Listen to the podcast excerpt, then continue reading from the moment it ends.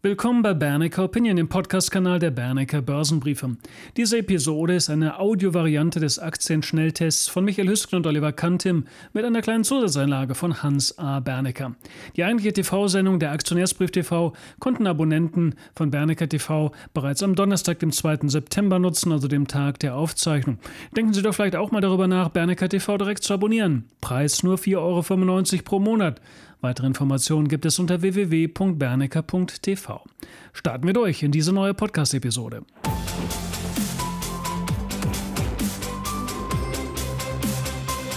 Ja, herzlich willkommen zurück, meine Damen und Herren, und ein herzliches Willkommen auch an die YouTube-Gemeinde. Wir hatten letzte Woche dazu aufgerufen, sich einmal zu erinnern, welche Aktie Ihre erste im Portfolio war. Und ich habe gesagt, nächste Woche lösen wir auf, was bei uns so als erste Aktie im Portfolio war. Ähm, die meisten haben sich daran erinnert. Bei mir war es zum Beispiel Western Digital, ist äh, schon ein paar Jährchen her. Ich glaube 30, um fast genau zu sein.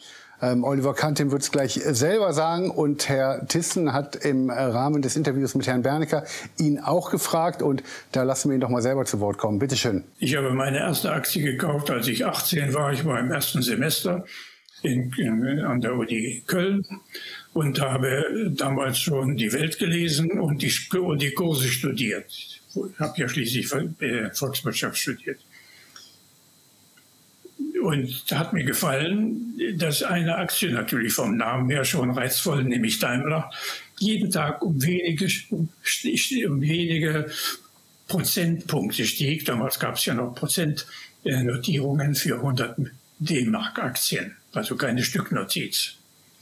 Und ich hatte damals in Ferien 600 Mark verdient äh, als am Fließband von Ford in Köln und habe dafür zwei Aktien gekauft. Bei rund 304 Prozent war der Kurs. So, das war meine erste Aktie. Leider habe ich sie nach zwei Jahren, weil ich Geld brauchte, habe ich verkauft. Das waren schon 100 Prozent. Habe ich mich natürlich drei Jahre Moment, Entschuldigung, äh, vier Jahre, fünf Jahre später, vier Jahre später, war ich schon bei der Aktienbörse. Da kam zufällig ein, ein Kunde zu mir oder ein Leser und sagte, Herr Bernecker, äh, ich bin äh, ein bisschen verlegen, was soll ich machen? Ich habe äh, 30.000 Mark äh, von meiner Mutter geerbt und habe dafür Daimler-Aktien gekauft. Der hatte sie schon früher gekauft, 54 schon oder 55. Und meine Frau hat jetzt gemerkt, dass ich Millionär geworden bin. Und die möchte gern einen Pelz haben. Da habe ich gesagt, lieber Mann, verkaufen Sie nur eine. Daimler, dann haben Sie bereits Ihren Herz. Was will ich damit sagen? Hätte ich wirklich gewartet und hätte die Daimler einfach liegen lassen, dann hätte ich mit meinen 600 D-Mark hätte ich damals schon zwei VW kaufen können. Zwei Käfer, also Autos. So begann meine Börsenkarriere und mit meinem Erkenntnis, was man mit sinnvollen Investitionen machen kann. Das ist die Story von meinem Anfang. Also wenn ich es nicht vorher gewusst hätte, ich hätte also durchaus auf die Daimler getippt Olli, was war deine erste Aktie, die du im äh, Portfolio hattest? Ich glaube, äh, da gab es sogar zwei Werte, ne, die recht zeitnah beieinander waren. Ja, ich kann mich da nicht mehr hundertprozentig erinnern. Also ich meine, die erste Aktie, die ich im, äh, in meinem Depot hatte, das war die Deutsche Bank. Aber ich meine, meine das erste Wertpapier, was ich als Schüler noch, als 16-jähriger Schüler gekauft habe, das war ein Optionsschein, ein Call-Optionsschein auf die Metallgesellschaft gibt es heute gar nicht mehr, ist ja dann in der GEA AG aufgegangen äh, und Teile davon sind ja dann auch in die, in die heutige GEA Group dann übergegangen. Äh, aber Metallgesellschaft gibt es so gar nicht mehr ist ja dann, wann war das? Ich glaube, irgendwann in den 90er Jahren äh, haben die ja durch, ähm, durch äh, Termingeschäfte sind hier an den Rand des äh, Konkurses gekommen. Und da war natürlich auch Zappenduster, dann war es mit meinem Call auf Metallgesellschaft, war also ein absolutes Desaster. Aber auch solche Erfahrungen muss man an der Börse mal mitgemacht haben. Sie sehen, Herr Kanzim ist direkt als Vollblutbörsianer eingestiegen. Letztens noch ein interessantes Gespräch jetzt unter der Woche mit einem Geschäftspartner. Den hatte ich auch gefragt. Der hatte auch vor über 30 Jahren, fast 40 Jahren, ähm, Pan American Airways als erste Aktie im Depot. Ähm, Gibt heute leider nicht mehr. Ich weiß es ziemlich genau, weil mein Vater war 20 Jahre lang bei Pan Am angestellt. Deswegen ist das für mich auch eine, eine emotionale Aktie gewesen, muss ich mal dazu sagen. Also gerne weiter unter die Kommentare schreiben, wenn Sie es noch nicht getan haben, was Ihre erste Aktie war. Ich finde, das ist ein spannendes Thema, auch für Sie untereinander zum Lesen. Ähm, man sieht auch meistens daran, wie lange man schon an der Börse mit dabei ist. Genug der Vorrede. Nächste Woche werde ich übrigens äh, Volker Schulz noch fragen, was seine erste Aktie war. Und äh, vielleicht kriegen wir aus dem einen oder anderen Redakteur auch noch heraus, welche erste Aktie er im Depot hatte.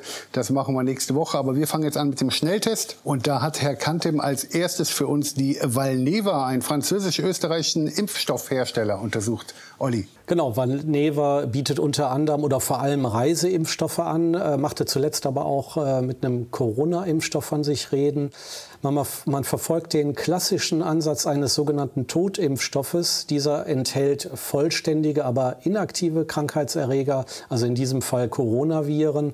Und der Vorteil mit diesem Ansatz könnte man möglicherweise auch Menschen zu einer Impfung bewegen, die bisher skeptisch gegenüber Impfstoffen gegen Corona waren, das heißt gegenüber diesen neuartigen mRNA- oder Vektorimpfstoffen. Und äh, dieser Totimpfstoffansatz, das ist ja dieser, dieser klassische äh, Impfansatz, der für viele andere Impfungen schon seit äh, vielen Jahren schon verfolgt wird und gegangen wird. Und äh, Valneva erwartet für seinen Corona-Impfstoff noch bis Jahresende zumindest eine Zulassung in Großbritannien, möglicherweise auch äh, dann für den Rest des äh, Rest Europas dann noch ähm, im weiteren Verlauf. Und äh, ja, der, der Kurs ist zuletzt förmlich explodiert und äh, wir haben grob eine Kursverdopplung seit diesem Frühjahr. Äh, aber ähm, die Bewertung ist noch vergleichsweise günstig. Das KGV per 2022 beträgt gerade mal 11 und äh, ja, andere Impfstoffhersteller wie Moderna, äh, ich glaube, die sind bei einem KGV von 16 per 2022 mittlerweile angelangt, haben aber auch, bevor der, also als der Hype dann losging, da haben die auch mit dem einstelligen KGV notiert und äh, Normalerweise sagt man immer, ja, das ist ja sehr, sehr günstig, aber da ist natürlich immer noch das Risiko drin, ähm, dass der, der, Impfstoff überhaupt nicht zugelassen wird. Und dann sind natürlich solche äh, Gewinnschätzungen und auch KGV-Rechnungen sind dann äh, passé. Und auch bei Valneva, da äh, resultiert natürlich der Bewertungsabschlag zu den anderen Impfstoffherstellern, die ja bereits zugelassene Impfstoffe vorweisen können, resultiert natürlich aus dem Risiko, dass letztlich eine Zulassung doch nicht gelingen wird. Ähm, aber ich halte es für, für äh, doch recht wahrscheinlich, dass die Zulassung kommen wird. Und äh, wie wir es am Chart sehen, der Kurs ist steil nach oben gelaufen und hat sich jetzt auch wirklich mal eine Verschnaufpause verdient. Und spätestens im Bereich 17, 18 Euro wird die Aktie wieder zu einem neuen Kauf. Allerdings sollten da nur Anleger reingehen, die auch gute Nerven haben und auch mal bereit sind, äh, mal 10, 20 Prozent im Minus zu liegen vorübergehend. Jetzt haben wir einen Wert, einen Anbieter von Zahlungslösungen und Kreditvermittler. Wir sprechen von der Affirm. Ja, zuletzt äh, ist man äh, durch eine Kooperation mit Amazon ins Rampenlicht geraten. Amazon will ja zukünftig eine Kreditoption für seine Kunden anbieten, Buy Now, Pay Later. Und diese Kreditoption, die soll durch Affirm realisiert werden. Der neue Bezahlmodus, der wird zunächst mit einer geringen Anzahl von Amazon-Kunden getestet. Und im Erfolgsfall äh, soll der Dienst dann für die breite Kundschaft ausgerollt werden. Affirm ist in diesem Geschäft kein Neuling. Man kooperiert ja schon mit Unternehmen wie Walmart oder Peloton. Und äh, Affirm ist an der Börse aber noch recht neu. Man ist ja erst im Januar zu einem Emissionspreis von 49 Dollar an die Börse gegangen. Bisher ist man zwar defizitär, aber man zeigt ein starkes Wachstum. Und wenn es sehr gut läuft, dann könnten vielleicht ab 2024 operativ schwarze Zahlen geschrieben werden. Das heißt, auch wenn es gut läuft, muss man da noch einen äh, guten und einen langen Atem bewahren. Es werden noch ähm, eins, zwei äh, Jahre auf jeden Fall mit roten Zahlen äh, erstmal ins Land gehen, bevor man dann in die Profitabilität kommen wird. Und ja, zuletzt ist der Kurs wegen der äh, Kooperation mit Amazon stark angesprungen. Und auch hier würde ich erstmal wieder einen Rücksitzer abwarten. Äh, für mich ist wieder ein Kauf unter 85 Dollar und auch hier wieder nur für risikofähige Anleger geeignet, die Aktie. Der nächste Wert kommt aus Deutschland und zwar ein Hersteller von, Pharmazeutika, äh, von Pharmazeutika und Generika, Dermapharm. Man stellt neben Pharmazeutika und Generika auch Reformhauswaren und Sonnenschutzmittel her. Dermapharm ist aber auch ein Teil des globalen Produktionsnetzwerks für BioNTechs Corona-Impfstoff. Und man hat äh, im ersten Halbjahr 2021 die höchste Profitabilität seiner Unternehmensgeschichte erzielt. Und äh, die Prognose für 2021 für das gesamte Jahr, die hat man bei der Vermeldung der Halbjahreszahlen bestätigt. Ähm, hier äh, erwartet man einen Umsatzanstieg von 24 bis 26 Prozent sowie einen EBITDA-Anstieg von 45 bis 50 Prozent. Das dürfte meines Erachtens aber auch zu konservativ sein. Und wir rechnen demnächst mit einer Prognoseerhöhung. Ähm, Kursziel ist für uns bei 90 Euro, somit ein klarer Kauf. Und meines Erachtens, weil ich ja jetzt äh, bisher immer gewarnt habe, äh, dass das nur für risikobereite Anleger äh, geeignet ist, ich glaube, diese Aktie, die eignet sich auch für eher konservativere Anleger. Um den Folgenwert ranken sich Übernahmegerüchte. Es ist ein Anlagenbauer für die Halbleiterindustrie. Wer es jetzt noch nicht weiß, Alextron ist gemeint. Ja, da hatte ja bereits schon mal 2016 ein chinesisches Unternehmen die Finger dran, und zwar die Fujian Grand Chip. Und äh, das, die Übernahme, die ist dann nur durch das Veto des damaligen US-Präsidenten äh, Obama vereitelt worden. Und in technologischer Hinsicht dürfte Aixtron aber weiterhin im Fadenkreuz eines so manchen Unternehmens aus der Halbleiter-Zulieferindustrie stehen. Zuletzt hatte ja Aixtron äh, Aufsehen erregt, weil Siltronic eine vollautomatische Anlage für die innovative Galliumnitrid auf Silizium Materialanwendungen bestellt hatte. Und was diese Technologie angeht, da spielt Aixtron ja doch recht weit vorne mit. Und angeblich sollen bereits Interessenten aus den USA Bleistifte, ihre Bleistifte gespitzt haben. Und äh, Aixtron dürfte zum Beispiel ins Beuteschema von Unternehmen wie Applied Materials oder KLA passen und eine Marktkapitalisierung von 2,8 Milliarden Euro. Das ist ja für solche Player ist ja ein Klacks und leicht zu stemmen. Aber Vorsicht, ähm, das Ganze, also auch die, die mittlerweile wieder recht gute operative Entwicklung, das ist natürlich äh, der Börse nicht verborgen geblieben und die Aktie, die notiert schon wieder auf dem 10-Jahres-Hoch. Eine KGV von 34 ähm, ist selbst im Branchenvergleich schon etwas ambitioniert, aber noch nicht völlig überteuert. Und äh, ja, wer da äh, mitspekulieren will, aber auch auf eine Fortsetzung äh, der guten operativen Entwicklung, der kann da durchaus einsteigen. Jetzt, meine Damen und Herren, kommen wieder vier Vorschläge aus Ihren Reihen, die Herr Kantim diesmal für Sie analysiert hat. Wir beginnen mit dem ersten. Das ist der weltweit größte Hersteller von Kaffee- und Teeprodukten für die Gastronomie, aber auch für Privat. Das ist die JDE Peet's. Das ist äh, der weltweit größte Hersteller von Kaffee- und Teeprodukten, wie gesagt, für Gastronomie und Privatkunden. Und man treibt, vertreibt weltweit über 50 globale und regionale Kaffee- und Teemarken, wie zum Beispiel Jacobs, Senseo oder Tassimo. Erst seit Mai 2020 ist man börsennotiert. Da hatten wir übrigens hier an dieser Stelle schon mal über JDE Peets gesprochen. Und das Unternehmen, das wächst zwar langsam, aber stetig. Ähm, ein ne, dynamischeres Wachstum ist allein wegen der äh, erreichten Größe auch schon gar nicht mehr möglich. Man ist ja eigentlich ein Supertanker in dieser Branche. Und äh, die Aktie weist noch vernünftige Bewertungs- oder wieder vernünftige Bewertungsrelationen auf, muss man sagen. KGV von 18 auf Basis der Gewinnschätzung für das kommende Jahr ist zwar nicht spottbillig, aber so halbwegs wieder im Rahmen. Ähm, eine gewisse Prämie für das nachhaltig profitable Wachstum ist allerdings gerechtfertigt und eine Dividendenrendite von 2,6 Prozent ist auch nicht zu äh, verachten. Äh, ja, der Aktienkurs, der hatte ja seit dem IPO permanent nachgegeben und ähm, ja, die Bewertung, die war wohl zum Börsengang etwas zu hoch angesetzt. Ähm, hatte ich seinerzeit auch schon gesagt, so nicht ganz billig, aber eigentlich schon interessant für den langfristigen, äh, langfristig orientierten Anleger. Ja, das war bisher noch nicht besonders erfolgreich. Aber ich denke, ähm, die Bewertungsrelationen, die kommen jetzt, sind jetzt langsam auf einem vertretbaren Niveau angekommen. Ist meines Erachtens eine solide Investitionsalternative für mittel- bis langfristig orientierte Anleger.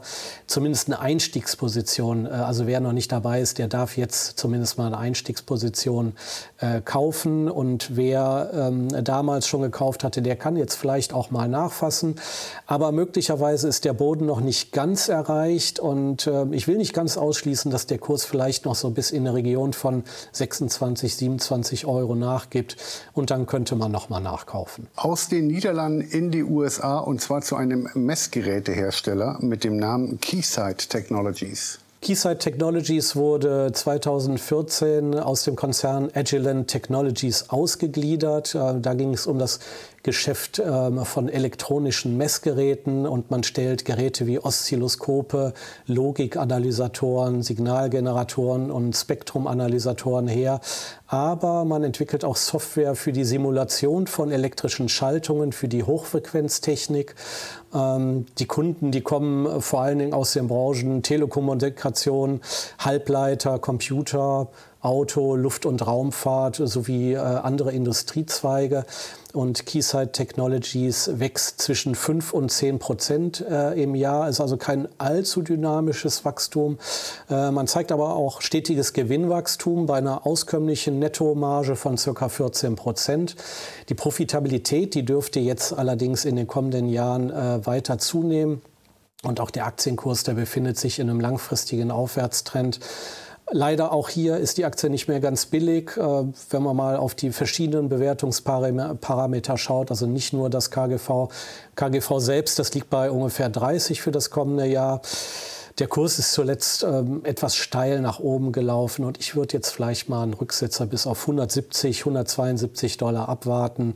Und auch hier allerdings wieder der, ähm, die zusätzliche Anmerkung, Keysight Technologies ist nicht für konservative Anleger geeignet. Vielleicht ist das ja die dritte Zuschauerfrage und zwar ist das ein Hersteller von Farbenputz, Lacken, Beschichtungssystemen und Wärmeverbundsystemen. Wir sprechen von der Stowe. Ja, ich glaube, kann man direkt am Anfang sagen, hier endlich auch mal eine Aktie, die auch für konservative Anleger wieder geeignet ist. Und ja, wie gesagt, Farbe, Putze, äh, Lacke, Beschichtungssysteme, Wärmeverbundsysteme und zudem noch Betoninstandsetzung, Bodenbeschichtungen sowie Akustik- und Fassadensysteme. Das ist so das, äh, äh die Produktpalette von äh, Sto. Und man wächst langsam, aber sehr stetig und man ist solide finanziert und zudem netto schuldenfrei. Und äh, Sto profitiert vom Klimapaket, äh, wo energetische Sanierungen vom Staat gefördert werden. Und das Thema Nachhaltigkeit wird das Wachstum in den kommenden Jahren weiter beschleunigen. Der Kurs ist in den letzten 1,5 Jahren sehr steil nach oben gelaufen und hat sich ausgehend vom Märztief 2020 zeitweise verdreifacht. Und jetzt seit Anfang August, da befindet sich die Aktie im Korrekturmodus und hat vom Top schon ungefähr 14 Prozent nachgegeben. Ich denke, die Korrektur, die könnte sich noch bis auf 185, 190 Euro fortsetzen. Allerspätestens dann wäre die Aktie dann aber wieder ein klarer Kauf für mich. Und die letzte Zuschaueranregung für heute und damit auch die letzte Aktie für heute ist die Samsung SDI. Bitte nicht verwechseln mit der Samsung Electronics. Ja, Samsung Electronics ist ja äh, der Hersteller von äh, Handys äh, und so fort. Und Samsung SDI, die stellen vor allen Dingen wiederaufladbare Lithium-Ionen-Batterien her, die zum Beispiel in Handys, Autos, aber auch in äh, größeren Energiespeichersystemen verwendet werden. Und darüber hinaus beschäftigt man sich auch mit der Herstellung von Halbleitern und Displaymaterialien. Samsung SDI wächst prozentual zweistellig und man ist nachhaltig profitabel.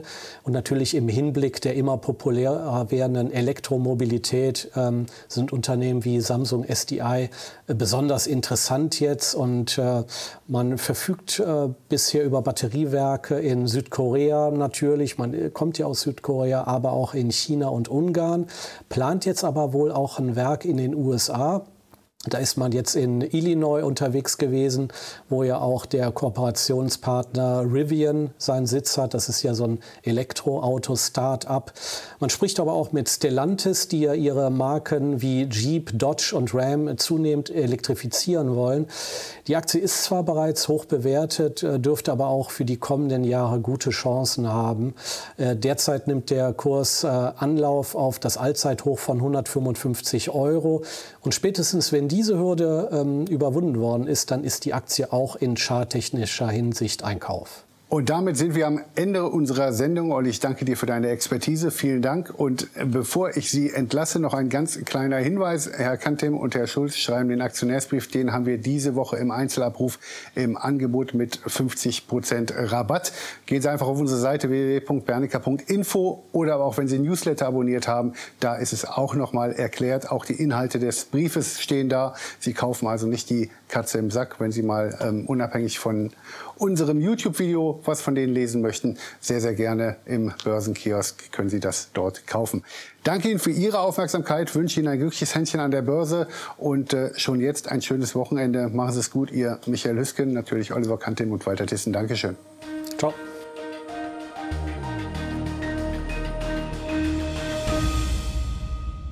Bitte beachten Sie die nachfolgenden rechtlichen Hinweise.